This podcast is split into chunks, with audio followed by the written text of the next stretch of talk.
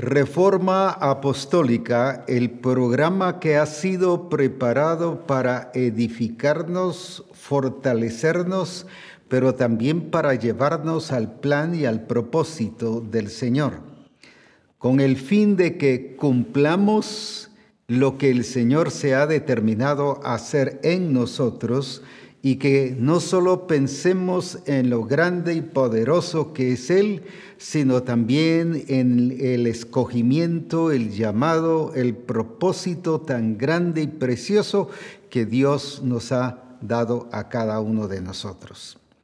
Es por ello que estamos muy contentos de la forma como Él va construyendo y edificándonos de acuerdo a su propósito y de acuerdo a su plan. Él no es solo de una manera extensiva, sino de una manera constructiva que va formando y estableciendo su propósito en nuestra vida. Damos gracias a Dios por ese crecimiento y ese desarrollo que se está teniendo y de una manera muy especial a aquellos hermanos que continúan enviando sus tareas, sus resúmenes y que realmente veo ahí el cómo el Señor les ha estado hablando, se ha estado mostrando a ellos y cómo es que podemos conocer quién está creciendo en la revelación. Así que felicito a aquellos que han perseverado en seguir enviando sus resúmenes y que de esa manera podamos conocer lo que Dios está haciendo en sus vidas también. Hemos estado hablando sobre el carácter, pero el carácter que nos lleva a tener fruto y resultados. El carácter que nos lleva a evidenciar la expresión y la gloria de Jesucristo en cada uno de nosotros. No es un carácter que afecta, que arruina, que echa a perder lo que se está diciendo, sino estamos hablando del carácter de Cristo en nuestra vida. Porque yo puedo tener carácter, pero mal carácter. Entonces afecto, arruino, echo abajo todo aquello basado en el testimonio. Y decíamos que el testimonio tiene que ver con carácter porque es la expresión de lo que yo soy en Cristo Jesús. Es donde yo muestro y demuestro la realidad de Cristo en mi vida. Así que todos estos puntos se derivan precisamente de toda aquella enseñanza que el Señor nos ha estado dando sobre el carácter. Y como hemos visto en el libro de Esther, que Esther fue preparada primero ella en su estilo de vida. Luego eso la hizo estar preparada no solo para cualquier proceso que tuviese, como lo fue después, porque ellos al principio no sabían que iba a ser una candidata para ser la reina. O sea, no la prepararon con ese propósito al principio, sino la prepararon para que fuese una persona, voy a decir así, cabal, honesta, íntegra, una persona que pudiera dar testimonio en todas las áreas de su vida. Y hablábamos sobre la importancia de un discipulado formativo. Un discipulado que tiene que ver con formar, con corregir, con enderezar, con ordenar. Precisamente formativo tiene que ver con orden, Orden en qué sentido, no solo ser puntual, no solo que asisto a todas las reuniones que me dicen, sino estoy refiriendo orden en el sentido de ordenar mi vida, de ordenar la familia, de ordenar el trabajo, de ordenar eh, el trabajo incluso como iglesia, si soy pastor, eh, si, si es esposa de pastor, pues ordenarse en su conducta como esposa de pastor, si es asistente pastoral, pues precisamente funcionar como tal. Eso es orden, porque yo puedo ser, por ejemplo, un asistente pastoral, pero vivir de una manera diferente. Eso no es orden, aunque asista a todas las reuniones del pastor y a los discipulados que el pastor dé, pero si mi conducta, mi testimonio, mi vida no va acorde a lo que soy, entonces estoy diciendo una cosa hablada, pero viviendo una cosa diferente. Entonces no es testimonio. El testimonio precisamente es para comprobar y mostrar la realidad de lo que estoy diciendo. De modo que si alguno está en Cristo, nueva criatura es. Ahí está el punto. No es que más o menos, ni quizá, ni tal vez no. Es. El testimonio muestra eso. Y por eso hemos estado trayendo esta serie de temas que tienen relación con todo esto que el Señor nos ha estado mostrando. Quiero continuar con lo que empecé el lunes pasado hablando sobre Jeremías y vamos a leer en Jeremías capítulo 1 del 4 al 8 nuevamente para enfatizar algunos puntos que se dijeron el lunes pasado, pero también ampliarlo, porque el Señor quiere que vayamos muy firmes y muy afianzados al Congreso en relación a lo que Él nos está enseñando sobre esto. Entonces leamos así, de esta manera, para que juntos podamos ver y conocer qué es lo que el Señor quiere hacer en cada uno de nosotros. Jeremías capítulo 1 del 4 al 8 dice así entonces. La palabra del Señor vino a mí y me dijo, detengámoslo ahí un ratito. La palabra del Señor vino a mí y me dijo. Lo que quiero mostrar ahí es quién es el que tomó la iniciativa. No fuiste tú, ni fue la misión, ni fue nadie. Fue Él. La palabra del Señor vino a mí. O sea, Él no estaba orando para que le viniera palabra. Él no estaba en ayuno para que viniera palabra. Él no estaba clamando, háblame Señor, háblame Señor, como muchos de nosotros solemos hacer. Aquí la iniciativa la tomó Él. Ah, estoy hablando del Señor. La palabra del Señor vino a mí. Pura soberanía de Dios, puro acto soberano de Él, determinación de Él. Él es el que tomó la iniciativa. Y esto es lo que nosotros tenemos que darnos cuenta que en tu vida, en mi vida, en la familia, en la iglesia, a nivel profesional y en todas las facetas de mi vida, Él es el que siempre toma la iniciativa. Con esto no quiero decir que bueno, el Señor me eligió y ay, ay, mire Él cómo sale conmigo. No, no es eso. No solo es eso mismo nos demuestra no solo la gloria de Él y la decisión de Él y la voluntad de Él, sino también la responsabilidad que nos ha encomendado. Entonces partamos de eso, que lo que el Señor ha hecho de ti y está haciendo de ti y quiere hacer contigo es plan y propósito del Señor. Así que sigamos leyendo entonces. La palabra del Señor vino a mí y me dijo, ahora, ¿qué le dijo?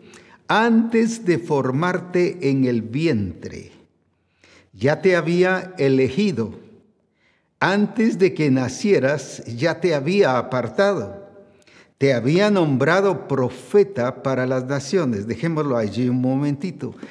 Antes de formarte en el vientre, como dije, no solo tomó la iniciativa de decirle, sino tomó la iniciativa de hacer un plan y formar también y de establecer un propósito para la vida de Jeremías. Antes de formarte, no fue cuando nació ni cuando estaba siendo formado en el vientre, sino antes de formarte en el vientre, o sea, mucho antes, no yo te escogí, ya te había elegido. Está hablando de un pasado, de algo que fue hecho antes, y dice antes de que nacieras. Y mire, siempre está antes, antes, antes, ya te había apartado te había nombrado profeta para las naciones. Sigamos entonces y luego vamos a, reforzar parte de lo que hemos estado diciendo. Y yo respondí, ah, mi Señor y Dios, soy muy joven y no sé hablar. Creo que aquí nos vemos muchos de nosotros poniendo las excusas, pretextos, poniendo, eh, demostrando nuestra, nuestra falta de una identidad clara y correcta en el Señor, pero un Jeremías que se siente, uno se siente en la gran nada y otros se sienten que la gran cosa. Jeremías no era ni una ni la otra. Él sentía que, que era demasiado joven para hacer lo que el Señor le estaba empezando a decir. Pero sigamos entonces, veámonos ahí nosotros. Pero el Señor me dijo, fíjese que no, dejemos ahí el versículo, no aceptó sus pretextos, sus excusas. No aceptó toda aquella cosa defensiva que él tenía, ni tampoco se puso a explicarlas.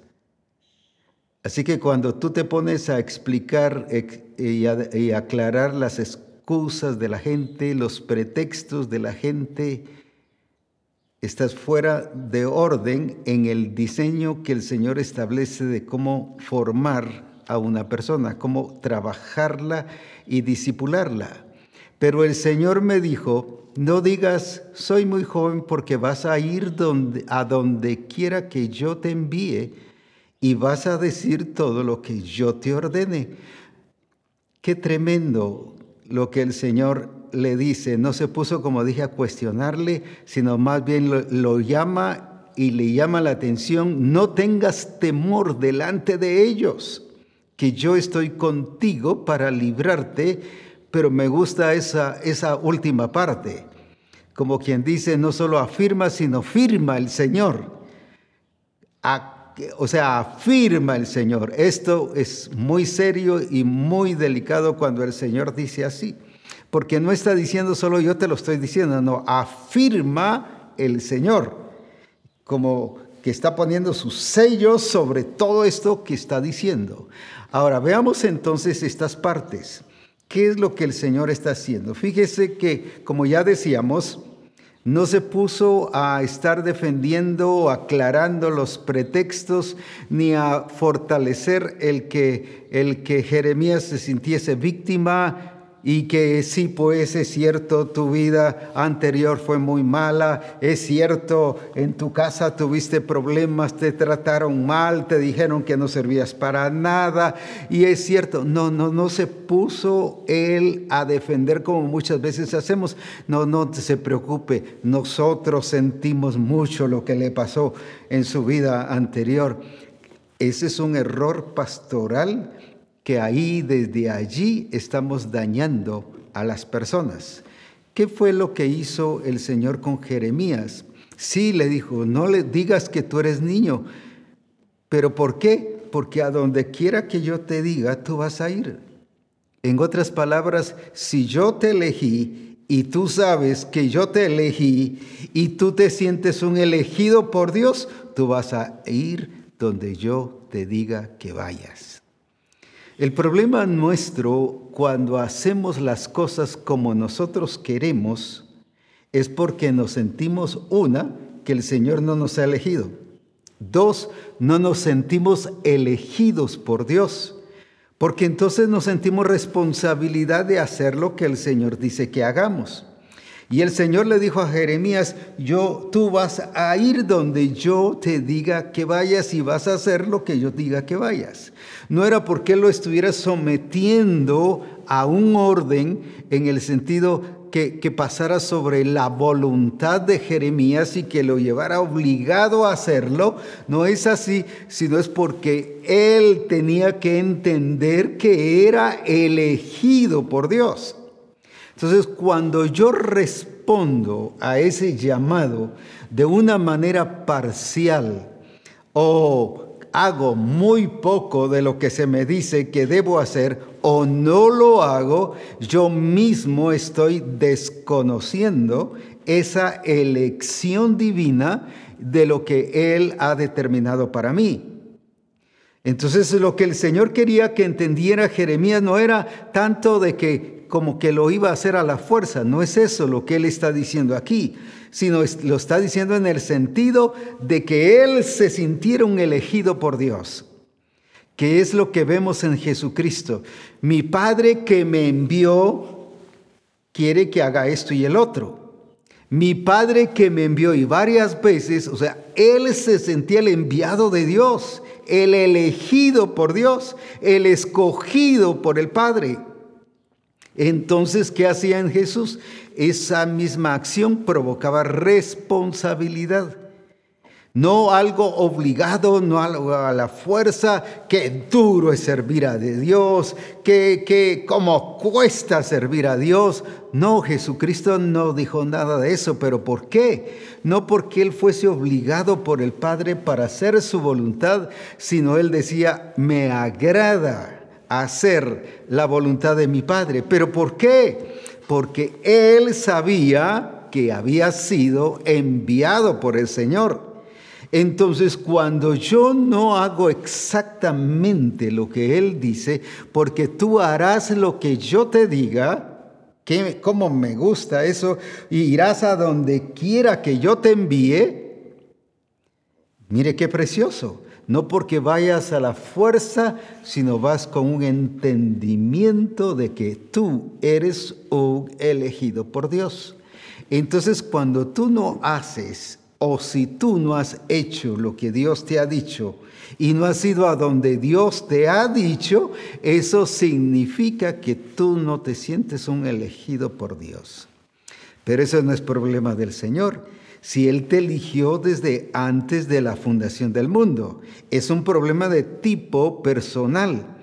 Es un conflicto interno entonces en tu vida que te hace no sentir responsabilidad, valga en responder al llamado y a la elección que Dios te ha dado, no por obligación, sino porque te agrada hacer la voluntad del Padre. ¿Por qué?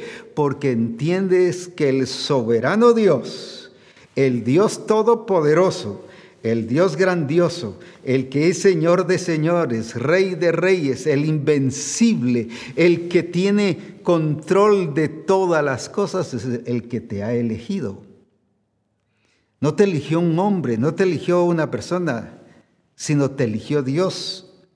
Así que cuando sentimos y nos damos cuenta de eso y, hacemos las cosas bajo ese entendimiento, entonces, ¿qué es lo que pasa? actuamos con responsabilidad y hacemos las cosas con gozo y alegría y con pasión, con emoción, con expectativa, con gozo de que vamos a alcanzar el objetivo del Señor en nuestra vida. Ahora, partiendo entonces de esas dos cosas, primero que Dios toma la iniciativa, Él es soberano. Segundo, que eso te demuestra responsabilidad. Y que si algo tú debes de saber no solo es sentirte hijo, sino sentirte elegido por Dios. Ese es un punto muy importante. A veces oramos, Padre, si tú me has elegido, entonces que mis problemas se resuelvan. No, por eso es que tienes problemas, porque te está formando, porque te está llevando al propósito. José no oró así cuando mostró que los manojos, o sea, en la revelación, hablando de sus hermanos que se inclinaban al manojo de él, entonces, o como dice otra versión, a las gavillas de él, o a la gavilla de él, entonces él dijo, bueno, Señor, no va a haber ningún problema, ¿no? ¿Por qué tuvo los siguientes problemas? Porque era el proceso para llevarlo y formarle carácter y mostrarle que Dios estaba con él, pero también para que los demás vieran, porque dice que cada uno en cada proceso miraba que Dios estaba con José. No solo él sabía que Dios estaba con él. Entonces, ¿por qué el Señor permite las diferentes circunstancias y los diferentes procesos? Para revelarte a ti pero para que también tú le reveles a las naciones, no solo hablado, sino mostrado que Dios está contigo. Entonces vemos esa, esa acción preciosa del Señor. Me lleva a que yo entienda que Dios está conmigo, pero también que revele que Dios está conmigo. Porque cada ocasión decía, porque hemos visto, por ejemplo, en el caso de Isaac, cuando lo vieron prosperar, cuando sembró, y cosechó en un tiempo difícil de crisis, de falta de lluvia, en una tierra árida donde todos decían no se puede, es imposible que haya cosecha, en medio de todo eso él se puso a abrir pozos y a, sembrar y a cosechar. Entonces eso hizo ver a la gente y al rey después cuando llega a hablar con él y le dices que hemos visto que Dios está contigo. No que hayan visto una imagen del Señor, no que por ahí se les presentó en el camino el Señor en una visión, lo vieron en las acciones, en el fruto, en el resultado que tenía. ¿Sabes por qué tus amigos no han visto que Dios está contigo? porque en el negocio que pones no prosperas, no avanzas, te, ya te quedaste rezagado. Entonces no han visto un Dios que está contigo, aunque tú sepas que Dios está contigo. ¿Por qué vieron o por qué el rey dijo, es que hemos visto, no hemos oído? Hemos visto que Dios está contigo porque todo lo que hacía Isaac prosperaba. ¿Será que así ven tus amigos, tu familia, los vecinos, los de la congregación? ¿Así ven el fruto y los resultados que está pasando? De nada sirve decir, miren hermanos o miren amigos o miren naciones, Dios está conmigo, si no ven que avanzo, si no ven frutos, si no ven resultados en mi vida, si no ven que lo que hago prospera. Eso mismo se decía de Jacob, que todo lo que Jacob hacía prosperaba. De José también decía que todo lo que José hacía prosperaba. ¿Será que así dice tu jefe? ¿Será que así dice tu esposa y tú dices también así de tu esposo? ¿Será que así dices de tus hijos? ¿Que todo lo que hacen prosperan? Por eso es muy importante el que veamos esto, cómo es que Dios le habla a Jeremías y por qué es que él toma la iniciativa y por qué es que le dice qué es lo que va a hacer. En otras palabras, lo que tú vas a hacer no es decisión tuya, no porque, como dije, se pasara sobre la voluntad de Jeremías, sino porque le estaba provocando esa responsabilidad de hacer lo que el Señor quiere. Y si algo el Señor le está hablando a la misión, es que misión cristiana el Calvario es responsable. Tiene la responsabilidad de enseñar y revelar a Jesucristo por todo lo grandioso y lo precioso que Él ha sido y ha hecho con cada uno de nosotros. Entonces, ¿qué tenemos que hacer? La pregunta es, en otras palabras, ¿qué estamos esperando entonces? Por eso el Señor le dice, no temas, levántate y hazlo. Y eso es lo que el Señor le dice a Misión Cristiana el Calvario. Pero si seguimos ah, ah, viendo ahí después de que ya Jeremías empieza a poner estas excusas, estas eh, eh, estorbos, impedimentos o esta acción defensiva, viene otra vez la palabra del Señor y le dice, no digas. Y el Señor le dice a la misión, no digas. Y el Señor te dice a ti, no digas. ¿Cuántas veces has dicho que no sirves, que no puedes, que tu maestro de la escuela te dijo que, que tú nunca servías, que tu papá te dijo que no servías para nada? ¿Cuántas veces ponemos todas esas excusas y el Señor te dice, hoy no digas? Hay cosas que el Señor te dice, di, pero también hay cosas que el Señor te dice, no digas. ¿Por qué? No solo porque no tienen sentido, no tienen ninguna razón porque no, son palabras que el Señor ha puesto en nuestros labios. Recuerde que dice, yo he puesto mis palabras en tus labios.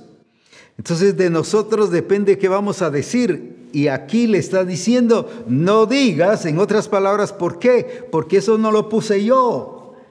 ¿Y cuántas veces has dicho, no, no sirvo, no puedo, soy débil?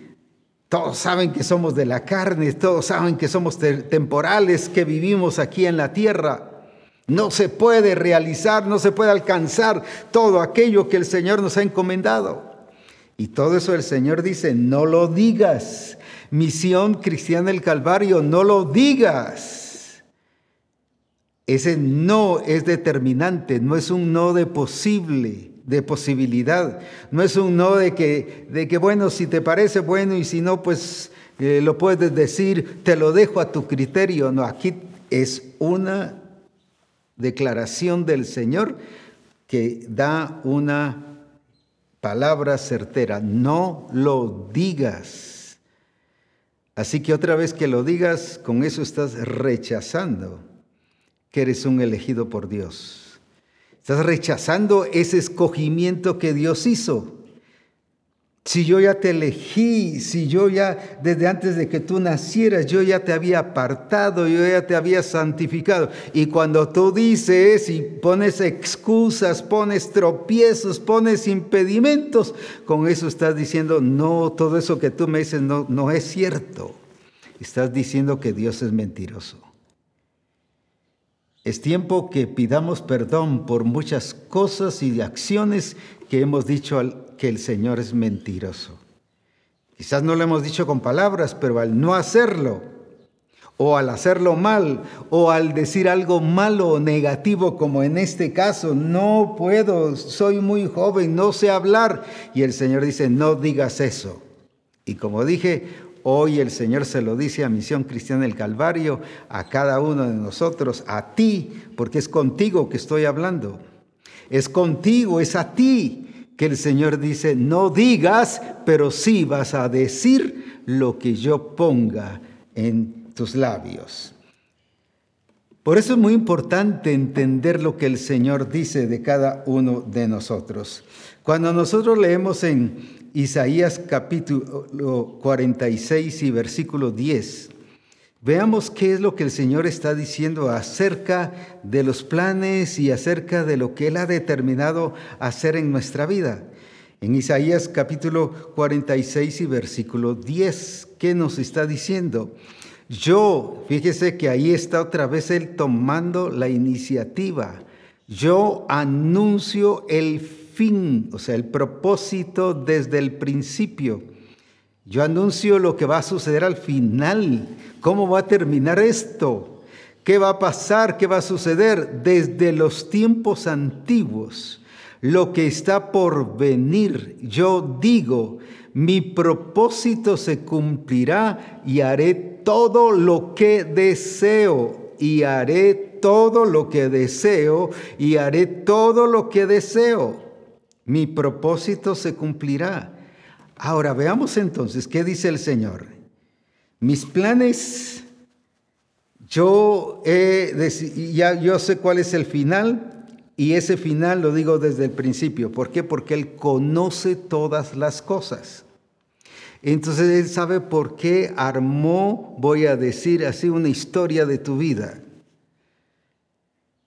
Decíamos el lunes pasado, pensamos que nuestra historia comienza cuando nacemos y viene el Señor y le dice a Jeremías, no, no, Jeremías, si tu historia yo fui el que la comencé, pero no ni siquiera cuando estabas en el vientre de tu madre, sino tu historia yo la comencé desde antes.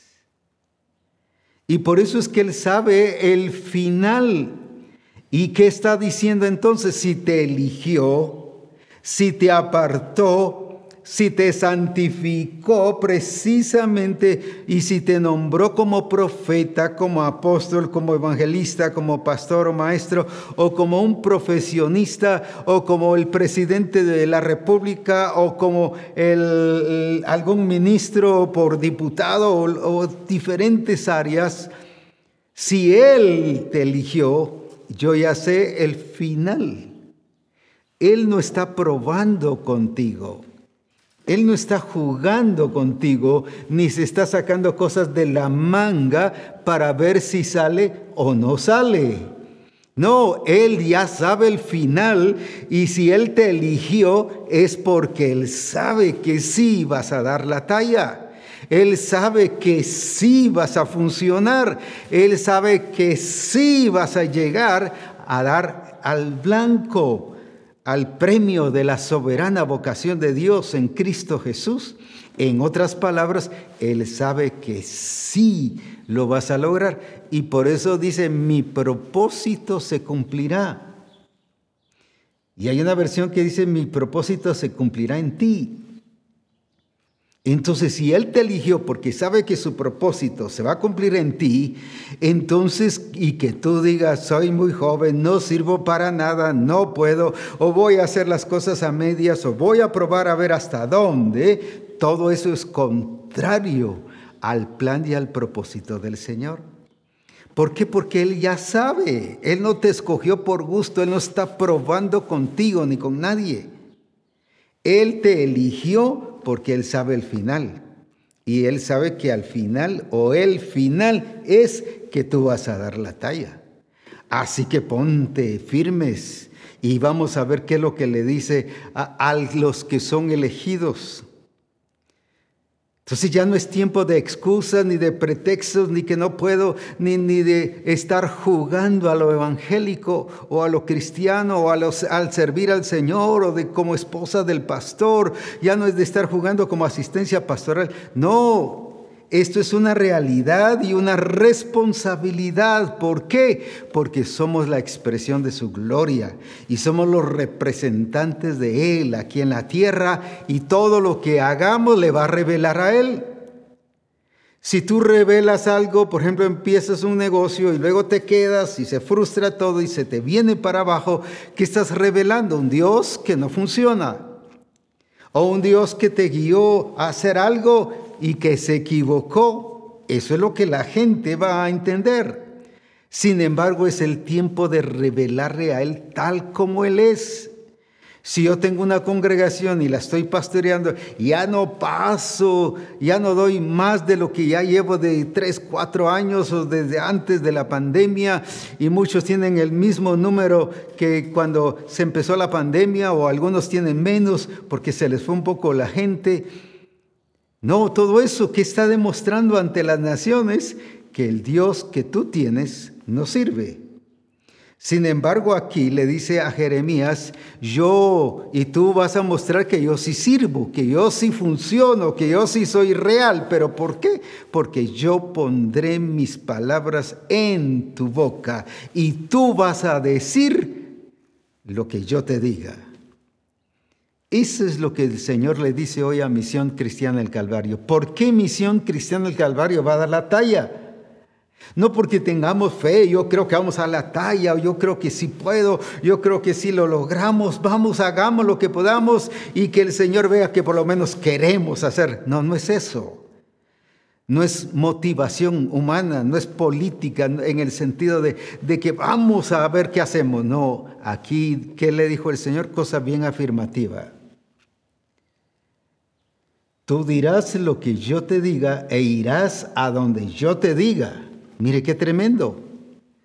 Y como dije, no porque sea una obligación o como que fuera un títere, sino que lo lleva porque él mismo, Jeremías, está sintiendo responsabilidad de ser y hacer lo que el Señor le ha dicho que debe hacer. Veamos aquí en el 46.11 también ¿Qué es lo que el Señor está diciendo de Jeremías? Del oriente llamo al ave de rapiña, de tierra distante. Dejémoslo allí, ¿no le recuerda esto de, de alguien que le lleva comida donde estaba en la cueva? ¿Y qué fue un ave de rapiña? Cualquiera diría, no hombre, si hubiera comido la comida en el camino, pero el Señor le llevó comida de tierra distante. Al hombre, y fíjese que está hablando con Jeremías, al hombre que cumplirá mi propósito. Lo que he dicho, haré que se cumpla lo que he planeado, lo realizaré. Pero ¿con quién? Con el hombre que he elegido. Uf el hombre que cumplirá mi propósito y tú eres esa persona que va a cumplir el propósito del Señor porque Él te eligió para eso, para que se cumpla en ti lo que Él planificó, que se cumpla en ti el propósito del Señor, que se cumpla en ti, no solo lo que ha dicho que va a ser en ti, sino a través de ti.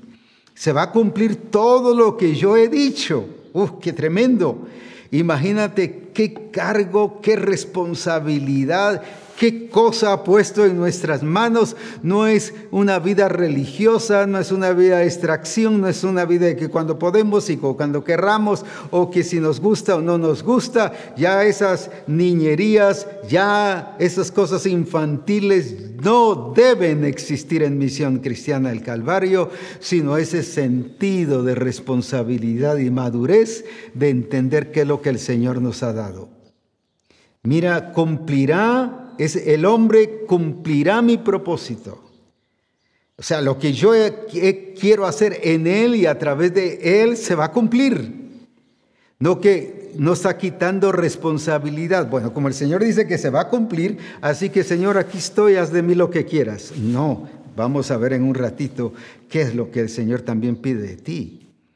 Pero lo que el Señor le está haciendo entender a Jeremías es, como decimos aquí en Guatemala, el paquete que le encomendó en sus manos y que le puso en sus manos.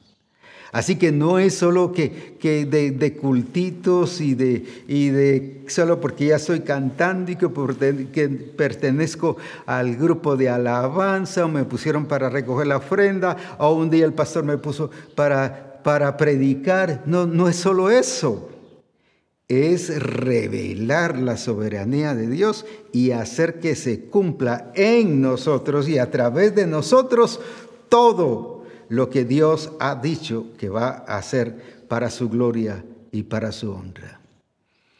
Solo ese paquete es el que el Señor nos ha dado. Tú dirás, solo eso. Pero si eso fue lo que le dio a Jesucristo. Por eso era que Él siempre habla de enviado, el que me envió conmigo está. El que me envió, Él siempre sabía que el que lo enviaba estaba con Él, pero siempre hablaba de eh, enviado, enviado, que quiere decir elegido y santificado y apartado para cumplir el propósito del Señor. Pero si tú ves o lees cuántas veces en el Nuevo Testamento habla del enviado. Él me envió, Él me dijo, el que me envió me dijo.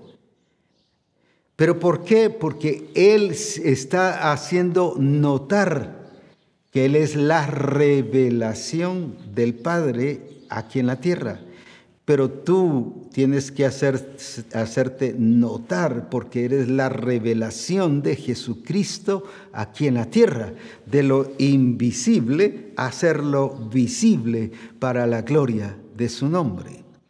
Ahora dice entonces, al hombre conforme mi propósito y yo haré y cumpliré todo lo que he dicho. Misión cristiana, el Calvario, el Señor te dice hoy que tú eres la que el Señor ha elegido y destinado para cumplir su propósito. No estoy diciendo solo a ti, estoy diciendo que te ha elegido. Ahora, entonces, ¿qué tenemos que hacer? Como dije, ya no a jugar solo de cultitos, o de discipulados nada más. no, ya no es eso. No es un juego, es responsabilidad para que cumplamos lo que el Señor quiere y para que Él cumpla en nosotros lo que Él ha dicho que debe hacer. Por eso veo también aquí en Romanos 9, 11 al 13, cómo fue que Él determinó su plan en Jacob y Esaú y veamos que eso mismo es lo que el Señor ha determinado en nuestras vidas. Leámoslo entonces. Pues no habían aún nacido. Aquí está otra vez como lo mismo que el Señor le dijo a Jeremías, ni siquiera habías nacido. Y aquí está hablando de Jacob y de Esaú. Pues no habían aún nacido, ni habían hecho aún ni bien ni mal, para que el propósito de Dios conforme a la elección, ahí está que fueron elegidos, permaneciese no por las obras, sino por el que llama. Lo quiero volver a leer. Pues no habían aún nacido, ni habían hecho aún ni bien ni mal, para que el propósito de Dios conforme a la elección permaneciese no por las obras, sino por el que llama. Qué tremendo. ¿Qué nos está diciendo aquí el Señor entonces? Que aún antes de que naciéramos, Él y, y que hubiésemos hecho ni bien ni mal, ya Él nos había elegido conforme a su propósito. Pero dice, no por las obras, no por lo que tú hiciste o no hiciste, sino es por el que llama. Él fue el que te eligió para servir y hacer las cosas conforme al corazón y la voluntad de Dios. Ahora, aquí es muy importante entonces que nosotros reconozcamos esa soberanía y esa elección de Dios pero también, como dije, la responsabilidad que ha sido puesta en nuestras manos. Porque, ¿qué es lo que nos puso? Aquí en Jeremías 29, 11, también vamos a ver y a entender qué es lo que tenemos en nuestras manos. Veamos esto entonces. Porque yo conozco los planes que tengo para ustedes Misión Cristiana del Calvario, escucha esto, porque yo conozco los planes que tengo para ustedes. Y luego, nuevamente, esa palabra me encanta, pone el sello, afirma el Señor. Afirma el Señor, como quien dice, esto no es cuento, ni es política, ni es fantasía, esto es definitivo y seguro planes de bienestar y no de calamidad, a fin de darles un futuro y una esperanza. Cuando está hablando de futuro, está hablando de destino, pero también está hablando de esperanza, a dónde llegar. Pero ¿qué dice que puso allí? Puso los planes de Él. Por eso es que el apóstol Pablo, solo lo menciono, en la iglesia de Corinto dice que nosotros somos administradores de los misterios de Dios. ¿Qué es lo que el Señor ha puesto en nuestras manos? No es solo el hecho de servir en un templo, sino es el hecho de que nos ha entregado los misterios del reino de Dios y que, los, que lo que tenemos que hacer es administrarlos correctamente, no solo dentro del templo, porque el reino de Dios no es estar solo en el templo, sino el reino de Dios tiene que ver a nivel de nación, a nivel de eh, país, a nivel de toda su creación para la gloria de su nombre. Entonces, ¿qué es lo que el Señor quiere para cada uno de nosotros? ¿Qué nos entregó sus planes? Mire qué tremendo. No son tus planes, no son los planes que la iglesia haga, son los planes del Señor los que yo tengo que hacer, los que tú tienes que hacer. Y ahí está lo serio. ¿Por qué? Porque si yo no hago como Él quiere y como Él dice, no van a salir las cosas como Él quiere y como Él dice. Entonces me va a decir, nunca te conocí, siervo malo y negligente ve al lloro y al crujir de dientes. Imagínese. Va a decir siervo malo y negligente. Ah, pero ¿qué es lo que el Señor quiere decir? Ven buen siervo y fiel, en lo mucho te pondré, entra en el gozo de tu Señor. Ahora, entonces, quiero que veamos varias cosas que el Señor dice aquí que ha hecho con nosotros. Dice, antes de que nacieses, te elegí. En otra versión dice, te conocí. O sea, te conocí tal como tú eres, completito, tus acciones, todo lo que, o sea, la decisión la tomó Él en base a ese conocimiento que tuvo. No en base solo a un deseo, yo quiero que cuando nazca fulano de tal, uff, que sea esto, que sea el otro. No, no, porque Él conoció y Él sabe que sí podemos hacer las cosas y sí vamos a dar en el blanco. ¿Pero por qué? Porque no solo reconocemos su soberanía, sino reconocemos la responsabilidad que cada uno de nosotros tenemos y eso nos hace hacer las cosas con gozo, con alegría, con emoción, con entusiasmo, con pasión, con compromiso. Es gente comprometida con Dios y sus planes. Entonces ahí es donde el nombre del Señor es glorificado. Ahora, ¿qué entonces hace el Señor? Nos eligió, nos conoció, te santifiqué, te aparté. Pero luego dice, te di por profeta. Estas son todas acciones de Dios. Y además le dice, porque yo estoy contigo. Tú vas a decir y vas a ir y vas a decir lo que yo te diga. ¿Por qué? Porque yo estoy contigo. Imagínate cuántas cosas. Te pondré a salvo. Yo he puesto mis palabras en tu boca.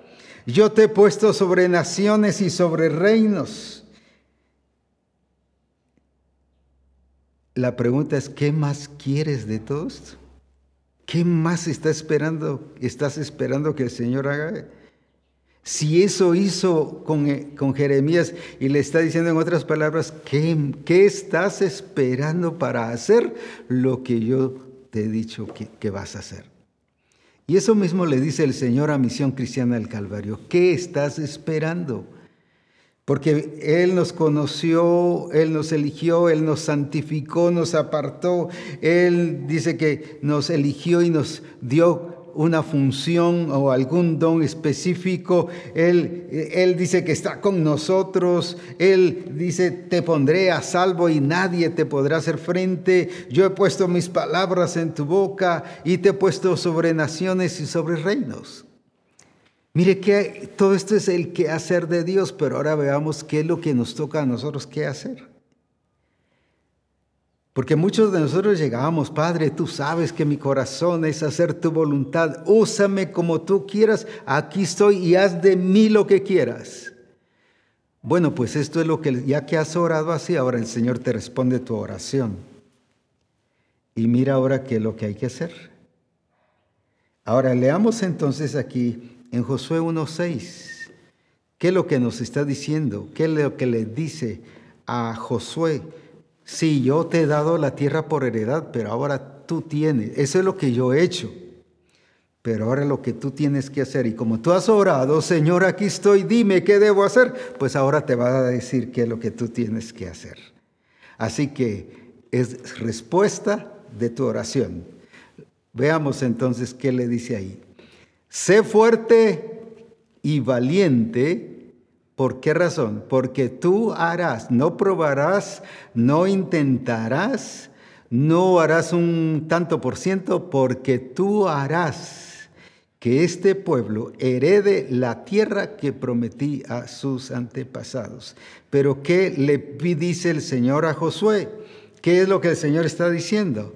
Sé fuerte y valiente. ¿Y qué es lo que el Señor entonces ahora te dice? Si yo te conocí, yo te di y te he apartado para que tú me sirvas y te he elegido desde antes de, que te formases en el vientre, pero ahí va la respuesta a tu oración. ¿Qué es lo que el Señor te dice? Sé fuerte y valiente. En otras palabras, lo voy a resumir, a resumir, no seas cobarde, no te rajes, no te limites, no te estorbes, no busques pretextos. Sé fuerte, ¿qué significa? No que seas aquellos aguantadores ahí por pura necedad y, porque no quieres dar tu brazo a torcer. No es eso. Ser fuertes habla de resistencia, de ser firme, de ser estable, que nadie te mueva. En otras palabras, que no te vendas. Ah, no, no, es que yo no me vendo a nadie. Bien, a veces nos vendemos por un plato de lentejas. Nos ofrecen una comida y ya acordamos, vaya, pues hagámoslo, está bien así, al estilo Esaú. No le dio dinero, le dio comida. ¿Y cuántas veces va, pues ya con esto, pues ya estamos tranquilos, no hay problema, pero dejas de hacer lo que el Señor dice? Y a veces no es cuando digo que te vendas, no significa que te hayan dado dinero, sino por cualquier cosa que estén negociando. como lo que hizo el diablo con Eva, la serpiente con Eva, negoció. Sí, el Señor les dijo esto, pero si tú haces esto, vas a ser como dioses. Y uff, eso le emocionó. Ahí tampoco le dio dinero. Pero ahí la serpiente, voy a decir así, compró a Eva, hablando en los términos que estoy utilizando. ¿Cuántas veces pensamos que no nos estamos vendiendo? Si tú recuerdas cuando llegó Jetro y le dice a Moisés el perfil de las personas que debiese tener cuando las escogiera, dentro de ellas estaba que no se dejen comprar, que no se dejen vender. Ah, es que es mi amigo y por eso fue que accedí. ¿Cómo es mi amigo? Pues que haga las cosas como quiera. No, no, como dije una vez, Nehemías siendo copero del rey, no importaba que alguien haya entrado 40, 50 o 100 veces a la presencia del rey, él de todas maneras tenía que seguir el protocolo, porque era cuidar la vida del rey. ¿Qué estoy diciendo con eso? Ah, don Chomito, solo lo estoy mencionando y si alguien le dicen así, no se sienta agredido. Don Chomito, pase adelante. No, hombre, ya no, no, no se preocupe. Usted de aquí has conocido. Uh, cuántas veces lo hemos visto, así que estamos confiados. Pase adelante. No, él revisaba a Don Chomito y miraba cómo iba. Si llevaba alguna cosa de peligro para el rey. ¿Y cuántas veces nosotros así, no, no, no, no se preocupe, si usted ya lo conozco, no, si es mi amigo, hombre, no, no, no tenga pena, pase adelante, haga las cosas como usted quiera.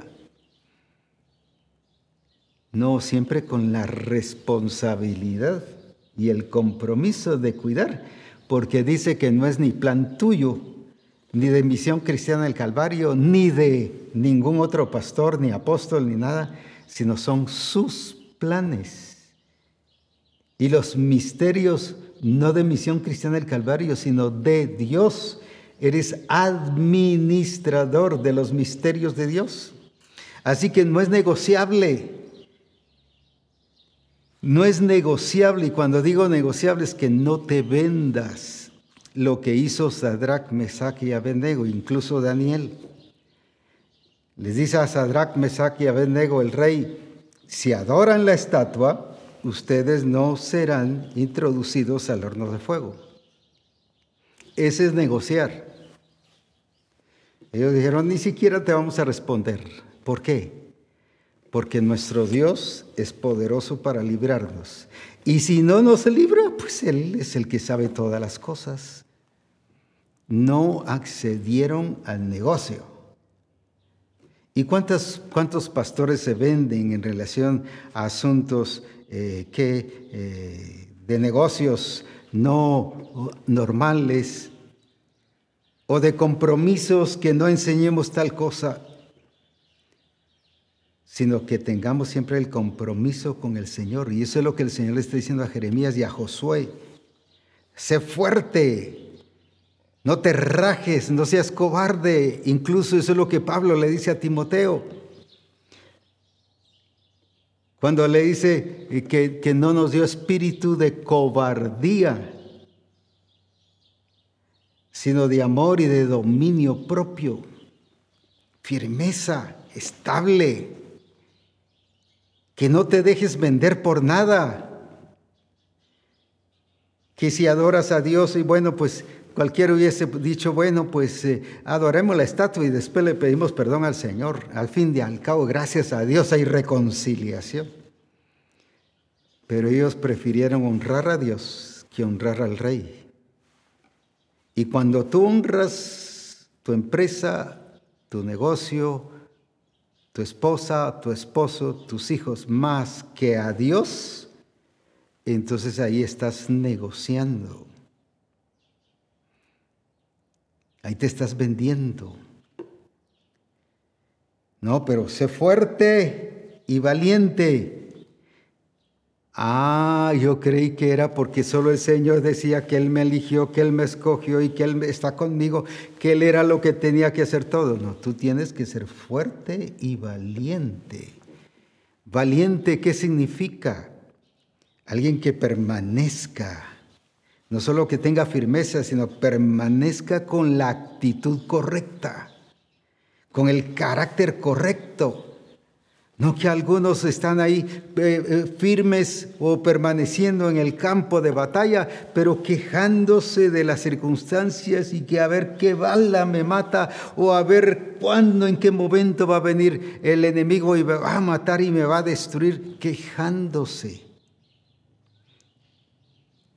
No es solo dónde estás, sino con qué actitud estás. Y valentía significa eso, porque valentía tiene que ver con dar honor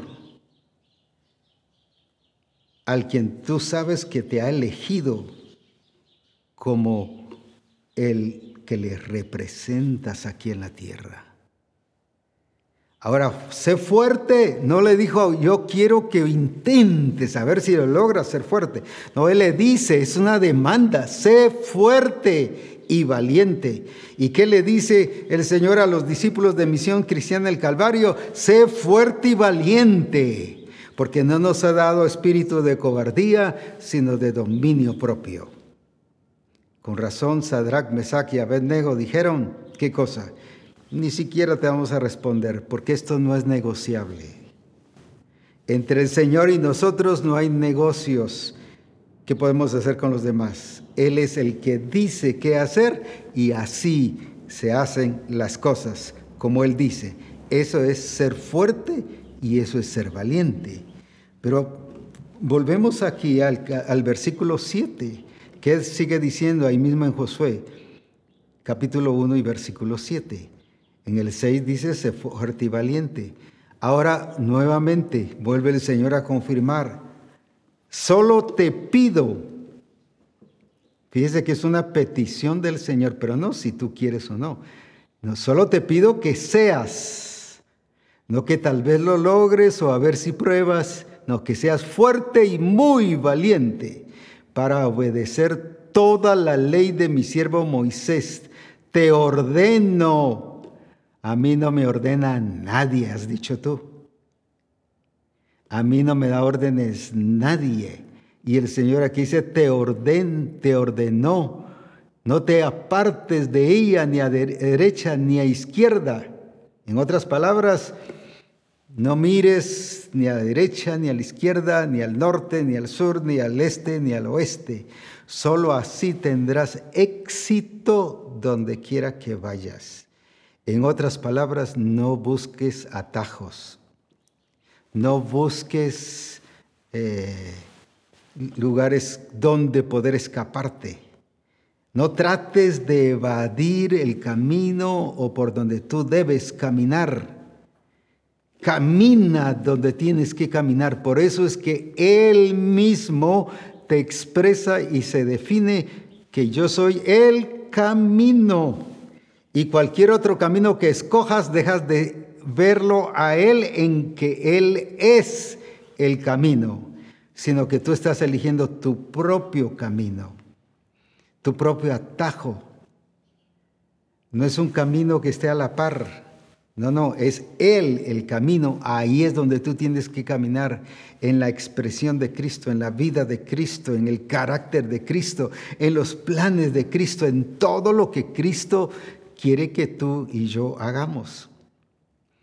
Ahora, por eso dice, no tomes ni a la izquierda ni a la derecha, o sea, no te distraigas ni agarres para ningún lado que yo no te he dicho que debes agarrar. Pero dice, solo te pido Solo te pido que seas, ¿qué cosa? Valiente y fuerte. Si lo volvemos a leer ahí para que se resalte nuevamente esto, solo te pido que seas fuerte y muy valiente. En otras palabras, con los cobardes Él no se lleva. Con los que se rajan, Él no se lleva. Con los miedosos, Él no se lleva. Por eso le dice a Jeremías, no temas y mire, a los discípulos les decía, no teman, No quería que sus discípulos fuesen cobardes, porque el discipulado no es eso. El discípulo no es cobarde, o sea, en, la genética no existe cobardía, en la genética de Cristo. Entonces ser cobarde es ir contrario a la expresión de Cristo. Y por eso les dice nuevamente, sé fuerte y ahora no solo valiente, sino muy valiente. ¿Por qué? Porque van a haber problemas. Oh, Jeremías, vemos a un David que se queja a veces y dice, mis huesos, dice, mi piel se ha pegado a mis huesos y habla de luchas, de pruebas y llega un momento, hay versículos donde dice, yo me sentí solo, estuve solo, él, él peleó con la soledad. Y hay otra parte también donde habla sobre amarguras. Leemos aquí en Job 21, 25, en este caso Job, que nos habla de las acciones, de la falta de sanidad en su espíritu, de ese cuidado que nosotros debemos de tener, que estemos sanos espiritualmente. Porque podemos hacer las cosas, pero con una actitud de, de guardar resentimiento, amargura, y de estar sacando cosas del pasado o doliéndonos con cosas del pasado, como al estilo Samuel, que el Señor le tiene que decir cuando lloraba a, Saúl, ¿por qué estás llorando de alguien que yo ya quité? Y le dice, sal, deja de llorar. En otras palabras, ya cambia ya de actitud, ya, ya deja, cierra este ciclo, es el tiempo ya de que este ciclo se y empieces otro. Sin embargo, Samuel quería darle cuerda y seguir con sus sentimientos en relación a Saúl. Y el Señor le, le dijo, si yo ya lo quité, ¿por qué estás sintiendo a alguien que yo ya quité? ¿Y cuántas veces nos pasa así? Seguimos con lo mismo y con las acciones del pasado. Pero ¿qué nos dice ahí en Job? Eh, en Job 21, 25. Otros, en cambio, viven como, ya lo leyó, ¿verdad? Amargados. Y mueren sin haber probado la felicidad. Mire el daño que se hace cuando vivimos amargados. ¿Quién es un amargado? Un amargado es el que guarda resentimiento, el que quiere ver el mal siempre. O como una vez que estaba ministrando a una pareja y la esposa estaba requete enojada, pero furiosa, y, ya no digo más cosas que, que, le miraba que ella tenía y, sentía. Y el esposo, bueno, pues perdóname, pero... Y por fin le dice, bueno, te perdono, pero que te cae un rayo. Te perdono, pero que te caiga un rayo. Totalmente equivocada. Yo ya sentía que era ella que le iba a caer el rayo, porque el Señor iba a mostrar que la errada también era ella en su amargura. Tuviese o no tuviese razón, no estoy mostrando eso ahora. Pero cuántas veces incluso la escritura habla de raíz de amargura. Ya no tenemos amargura en lo superficial, ya no se ve. No, no, eso yo ya lo olvidé, pero a la hora de la hora vuelve a surgir. ¿Te acordás que hace 40 años me hiciste? Si ¿Te recordás que hace 40 o 50 años me dijiste que era fea o que eres feo?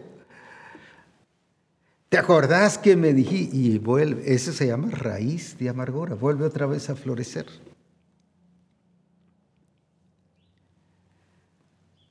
Nosotros hubo un tiempo que nos regalaron un arbolito de aguacate y se sembró atrás en la casa, en la parte de atrás. Pero llegó un tiempo en que eso empezó a dañar la tubería y las raíces se metieron en la tubería de drenaje. Y le dije a alguien, tenemos que quitarlo porque nos está afectando. Y viene y sí lo cortó, le echó gasolina y, y quemó la parte de arriba. Y de ahí le volvió a echar tierra. Ya no se miraba nada y aparentemente el árbol se había quitado. Con el tiempo volvió otra vez a surgir. ¿Y qué pasó? Pero si, si hasta se le echó gasolina y, y prendió fuego. Lo que pasó fue que no quitamos las raíces.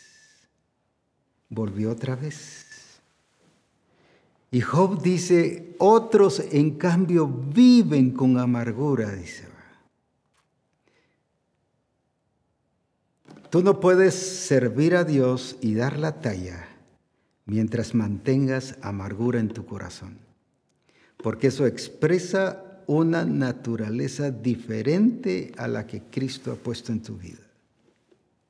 No solo tienes que quitar la amargura, sino las raíces de amargura si no vuelven otra vez a florecer con el tiempo. Y dice, ellos no comprueban ni van a disfrutar la felicidad, o sea, de ver las cosas hechas. En otras palabras, no van a dar la talla, nunca van a dar el resultado que tienen que dar.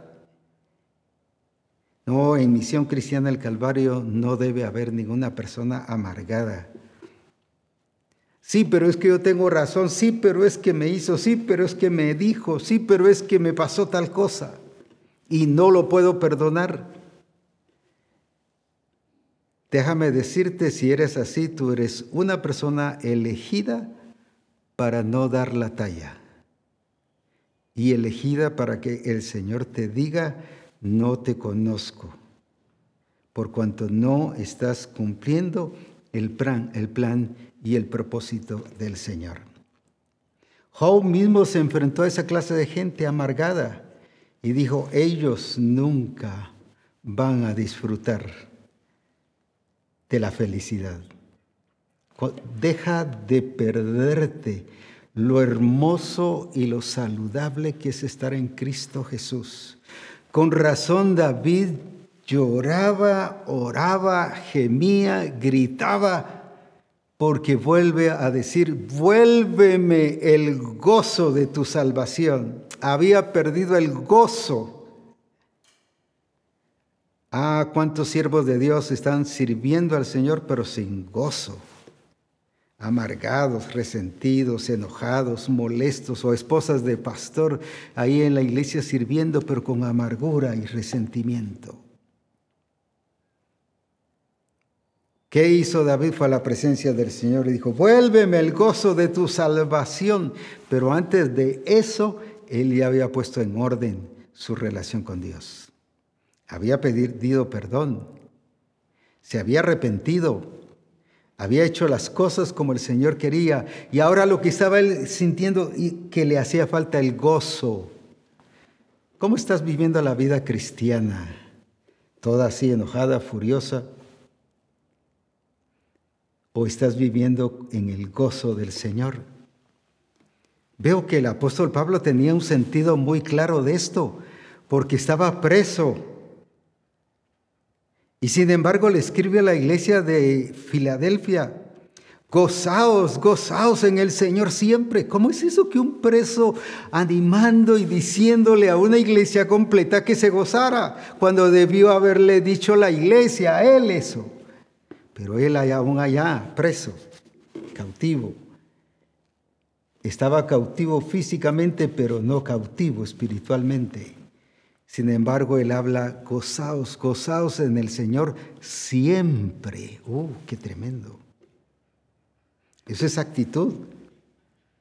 Que él estaba libre, que él sí podía servir al Señor y dar la talla y glorificar al Señor con todo el corazón.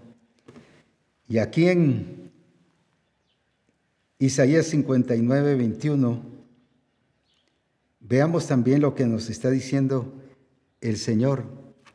En cuanto a mí, dice el Señor, este es mi pacto con ellos, contigo y conmigo. Mi espíritu está sobre ti y mis palabras que he puesto en tus labios no se apartarán más de ti, ni de tus hijos, ni de, tus, de sus descendientes desde ahora y para siempre, dice el Señor. Mira, tiene que ver con tu descendencia, con el legado que tú dejas, dejas. Lo que tú hagas hoy va a trascender no solo para el presente, sino para el futuro. ¿Quieres la bendición para tus hijos y los hijos de tus hijos y toda tu descendencia, como dice allí? Es depende cómo estamos actuando el día de hoy. ¿Qué estamos haciendo?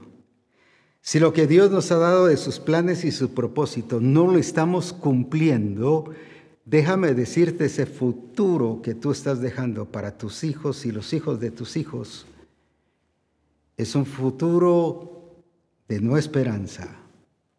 Pero aquí dice, ¿qué es lo que está diciendo ahí? Que Él, esos planes van a ser bendición no solo para ti hoy, sino para tus hijos y para los hijos de tus hijos y toda tu descendencia.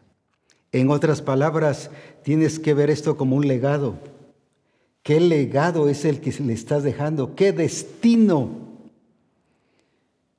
Que ellos vean que tú eres una persona de destino, pero también de propósito. El destino es hacia donde, donde vamos a llegar y el propósito es ¿Qué es lo que tiene que ver con formación en mi vida? No es lo mismo. Destino es hacia donde yo tengo que llegar y qué tengo que alcanzar. Por ejemplo, le dice yo, ustedes van a llegar a la tierra de Canaán. Pero el propósito, ¿cuál era? Que dejaran de ser cautivos y que vivieran como libres. Que dejaran de vivir en desierto y que vivieran en una tierra que fluye leche y miel. Y eso es lo que el Señor quiere que dejemos un legado a nuestra gente, a nuestra familia, a nuestros hijos. Pero un legado que sirve para bien y mostrando los planes correctos y buenos del Señor para nuestra vida, pero se van a cumplir en mí y en mi familia y en mis hijos y en los hijos de, sus hijos, como si yo soy fiel al Señor. Es muy importante lo que tú haces hoy. ¿Qué estás haciendo? Fíjese que Pablo, mm, tremendo, conociendo esa delegación genealógica, de la fe no fingida que recibiste de tu abuela. Mira, ¿dónde lo llevó? A la abuela. Hoy abuelos que más que todo están amargados, no quieren nada. Sin embargo, esta mujer le mostró fe que creía en Dios y mostrando a un Dios real. Por eso era que no era una fe fingida, sino miraba la realidad. No un abuelo todo amargado y que solo vivía del pasado, sino una abuela que vivía en el presente y por eso les dejó un futuro. Pero también a su madre Eunice. Ah, es que ellos no sufrieron lo que yo he sufrido. Eres tú la que te sientes víctima. si el padre no era, el papá de Timoteo no era ni siquiera judío, era griego. No dice que fuese convertido, pero ahí, aún así dieron testimonio. Es que yo no puedo dar testimonio porque mi esposo no es convertido.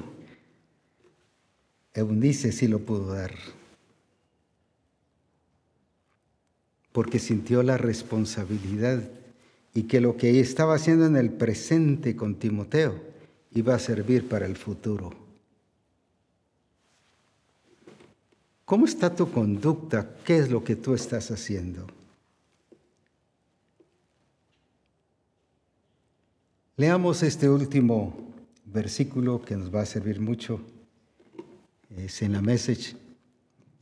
Y vamos a ver qué es también lo que el Señor quiere para nosotros. Mantente firme. Mire eso es lo que nos toca a nosotros. Ya vimos lo que le toca a Dios, a nosotros nos toca ser fuerte, ser muy valiente y ahora nos dice mantente firme mientras te preparo para tu trabajo. Y tú crees que ya terminaste si apenas estás comenzando ni has comenzado. Te estoy preparando para tu trabajo. Te estoy haciendo tan inexpugnable como un castillo, inamovible como un poste de acero, sólido como un muro de bloques de concreto. Eres un sistema de defensa de un solo hombre contra esta cultura. Qué tremendo eso, contra esta cultura, contra los reyes y príncipes de Judá. Tú te estás muriendo con los problemitas de familia y con las cositas y niñerías y infantilismo que hay, con tus berrinches, voy a decir así. Cuando el Señor dice que te ha puesto en relación a la cultura, tienes que influir. Por eso dice el Señor a Jeremías, te he puesto sobre reinos y naciones sobre. ¿Qué tiene que ver ahí? Influir en la cultura. Es que hoy el mundo está terrible, si para eso te puso, para que tú lo compongas. ¿Qué fue lo que el Señor le dijo a Jeremías? Te he puesto para arrancar, te he puesto para destruir, te he puesto para demoler. Dios te ha puesto para eso. No que todo lo destruyas, sino lo que tienes que ser destruir. Por eso es que si tú puedes destruir tu niñería, tu infantilismo, tu cobardía, todo eso lo puedes demoler, quitar por el poder de la sangre de Jesucristo. Pero luego dice qué cosa construir y plantar. Es que no puedo, yo he tratado. No, esa es excusa. Aquí dice, te he puesto para demoler, para arrancar, para destruir. Para eso te ha puesto, que pongas en orden las cosas. O sea, en otras palabras, está diciendo, te he puesto para poner en orden las cosas. Misión Cristiana del Calvario nos ha puesto para poner en orden las cosas. Pero no solo cosas personales, no solo cosas de familia, sino dice sobre reinos, y sobre naciones. Así que sí tenemos algo que hacer en relación a la nación, en relación a la cultura. No contagiarnos o contaminarnos, sino influir y revelarles que en Cristo todo es posible para su gloria y para su honra. Pero Él nos pide o Él nos dice no solo lo que Él hace. Te he elegido, te he puesto, te nombré profeta, he puesto mis palabras en tu boca. Todo eso es muy importante. Pero hoy te dice, sé fuerte y muy valiente y sé firme. ¿Firme contra qué? Porque estás en el mundo, pero no eres del mundo. Eres del reino celestial. Eres linaje escogido real sacerdocio, gente santa, para que vayamos, dice a las naciones, y que revelemos a Cristo allí, para que alumbremos, para que brillemos en las naciones y que podamos revelar que hay un Cristo que sí puede transformar la vida del hombre y hacerla útil y capaz para destruir aquello que no es correcto y poner en orden aquello que debemos poner en orden para la gloria de su nombre. Esto es lo que el Señor quiere, no que lo hagamos porque vamos a llegar al Congreso, que lo hagamos antes del Congreso, pero ¿por qué? Porque es muy importante que así sea el estilo de nuestra vida. Por eso dice que ellos le vencieron por la sangre del cordero, pero luego dice otra cosa, que eso tenía que ver con Jesús, pero ahora tiene que ver con nosotros, y por la palabra de su testimonio. Una cosa es lo que tiene que ver el Señor, pero otra cosa tiene que ver con nosotros, el testimonio. Así que adelante a vivir en la gloria del Señor revelando a ese Jesucristo que es Señor de señores y Rey de reyes. Estamos gozosos porque ya estamos cercanos casi a una semana de nuestro gran congreso presencial. Muy contentos y como el Señor ha preparado todo de una manera especial y se han destruido algunos estorbos, impedimentos que han habido, ya que Guatemala ha estado sufriendo algunos bloqueos en algunos lugares, pero ahora ya está más eh, viable o más factible el seguir transitando. Y damos gloria a Dios como van el Señor poniendo todas las cosas en su respectivo lugar. Así que a estar preparados y gozosos en el Señor. Generalmente hemos acostumbrado que el día lunes empiezan las inscripciones, ya sea para los extranjeros o los hermanos de aquí, del país, que llegan antes, un día antes, pueden inscribirse. Ahora va a ser de 3 a 6 de la tarde, el día lunes. De 3 a 6 de la tarde para los que ya van a estar un día antes aquí.